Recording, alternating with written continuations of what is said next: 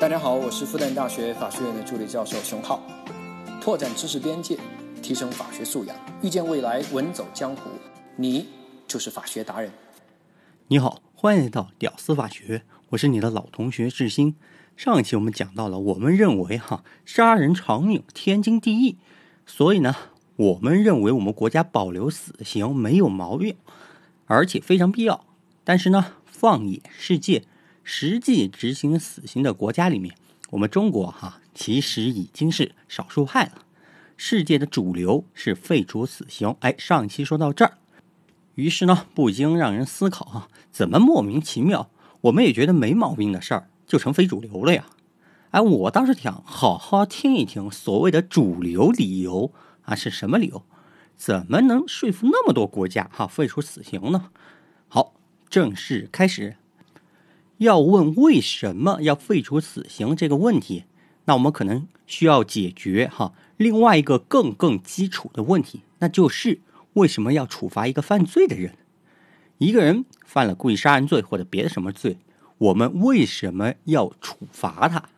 那咱们别上来就整啊那些大套刑法理论，容易让人睡着哈，容易换台。咱们就用最朴素的观念来看这个问题。同时呢，我也采访了我们家里面的人哈，那基本上两种观点，我觉得还是都有代表性。一种呢是以我爸为代表的，他认为哈，如果一个人杀人的话，我们都不处罚他的话，那这个国家的秩序那不乱套了吗？想杀人就杀人，反正没有成本啊，对不对？不会受到惩罚，那这样的话，不就变回弱肉强食的世界了吗？人人必须武装到牙齿，不然出门就被人干掉、被人抢掉，对吧？小孩都得拿把 AK，这跟那金三角、索马里那些地方有什么区别呢？所以呢，为了维护秩序，肯定要处罚的嘛，这样才能警告后面的人啊，警示作用，后面的人也才能掂量掂量啊，这个杀人的后果，这样后人就不敢乱来了，受到了警示。那秩序自然就建立起来了嘛。好，这是第一类观点，预防犯罪，维护秩序。OK，那说另外一些观点哈，是以我妈为代表的，恶人必须要有恶报，哈哈，等着老天来恶报，那太不靠谱了。国家替天行道，哎，最合适。这是第二类观点哈，恶行必须要有恶报。其实呢，我们仔细分析这两种观点哈。一种呢是着眼于当下，你杀了人，那就必须要处死，这样才能对得起那个无辜的人。哎，你看这种正义观哈，它是聚焦于眼下这个案子，它的正义着眼于当下这个案子。而前面呢，我们说的预防犯罪那个目的呢，我爸为代表的那一派哈，他是着眼于未来。哎，这是重点。眼下这个案子的公平啊，那都是其次的，毕竟已经发生了嘛。你再怎么处罚这个人哈，拿来杀了一百遍，那个人也活不过来，对吧？所以呢，我们要着眼于未来，关注未来如何处罚才能避免未来不再发生这样的事儿。哎，这是我们关心的。眼下这个案子啊，甚至已经不重要了啊。好，关键问题来了，那如果问？当下这个案子的正义重要呢，还是未来预防犯罪的秩序更重要呢？哎，到底谁更重要呢？那谁更优先呢？如果你的重点不一样，哈，就会导致你的行为模式、你的刑事政策导向，还有你的法律制定方向啊，它就会不一样。当然，这里你可能会说，哈，哎，我觉得这两个是统一的呀。那杀人偿命啊，那既体现了这个个案的正义，当下这个案子啊正义了，又警示了大众，让大家知道杀人是要付出高成本代价的，又预防了未来的犯罪，一举两得，兼顾两者，对吧？这怎么就不一样了呢？好，两者兼顾当然好，但是呢，这是理想的状态，实际情况呢，并不随我们的愿望。好，我问你个问题哈，假设你发现哈，保留死刑对预防犯罪哈完全就没有帮助，甚至是负面作用，说白了，那就是说，保留死刑反而让犯罪率那更高了。你还会保留死刑吗？哎，这个问题就是逼你在上面两者之间做出谁更优先，逼你做选择来着。假设你觉得预防犯罪更重要，那你就应该废除死刑啊，对不对？因为犯罪率会降低呀。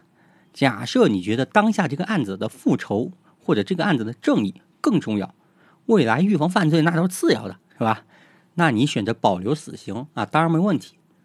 那这个时候呢，价值取舍就来了哈。欧美呢，他们选择废除死刑哈，未来发生犯罪的犯罪率降低哈，那这个更重要。眼下这个案子哈，那次要的。其实从欧美的民意调查来看哈，想要保留死刑的这个民意民众啊，那也不少，并不是大家观念里面大家觉得的那种哈，觉得人人都觉得。应该废除死刑，废除死刑在他们那是常识啊，并没有那种哈哈哈，愿意要死刑的人他也不少，更多的为未来的犯罪率来考虑问题哈，而不是考虑眼下这个案子。这种思维模式是不是跟以前我们讲过的功利主义非常像呢？哎，我是领导，我为了整个社会的福祉考虑啊，眼下这个案子不重要的，大家的福祉更重要。典型的功利主义思想。当然，我这里稍微强调一下哈，价值观的选择问题其实没有那么严格意义上的对和错，小孩才分对错，大人只看利弊，对吧？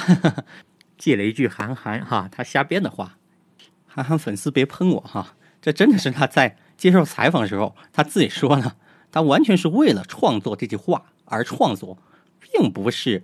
多么深刻的悟到了其中的道理啊，才说的这句话。好，价值观的取舍哈，就不能说我们保留死刑，那我们就不对；西方废除死刑啊，他们那也未必对，哈都是价值观的取舍。同样的逻辑呢，哎，在我们的隔壁韩国，他们对于极端犯罪的选择哈，那有时候更变态，比如说什么化学阉割，你看。人家价值取舍，人家你能说人家错吗？那多说一句哈，这几天韩国 N 号房间的这个事件哈，真的是大开眼界，感觉很多小众的重口味的电影剧情啊，那真就发生在现在。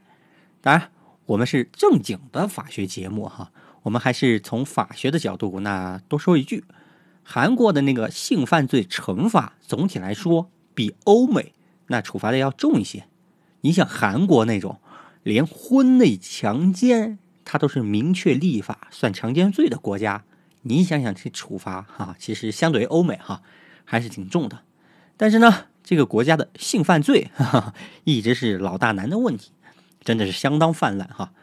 欧美虽然开放啊，遇到了韩国也只能甘拜下风啊。大哥，哈哈，您是大哥，性犯罪国家的帽子啊，给您戴上，哈哈，简直要笑死。可能是因为他们这个女孩哈整的太美哈，比较容易刺激他们国家的这个男人的荷尔蒙哈。开个玩笑，那说回来啊，说正经的，韩国这个性犯罪，它的刑罚处罚的有点重，那为啥犯罪还那么猖獗呢？那同样的逻辑结合到我们今天哈，我们废除死刑的逻辑延展一下，一个最核心的灵魂拷问：难道加重处罚真的不能降低犯罪率吗？甚至加重处罚会加重犯罪率，这也太不科学了吧？这有点违背常识啊！那这又怎么说呢？请听下回分解哈。能听到最后的都是真爱。我是志新，更多内容也欢迎加入我的付费社群来获取。添加我的微信，我会推送给你一九九九五九四四六七七一九九九五九四四六七七。同时，正式。告诉大家一下，我们屌丝法学的官方抖音，哈哈，正式开通了。其实一直很纠结这个事情，欢迎大家搜索“屌丝法学智新律师”就能搜到我了。搜索“智新律师”啊，也能搜到。搜“屌丝法学”搜不到，搜到“屌丝男士”去了。那么多年来哈，咱们一直用这个音频的形式和大家交流啊，正式露个脸，哈哈。以后就有视频平台了，一定拜托真爱们帮我去点赞关注一下，别老去给各种小姐姐点赞，是吧？让知识传播的更远，那不是更好吗？好，十分感谢，能听到最后的都是真爱。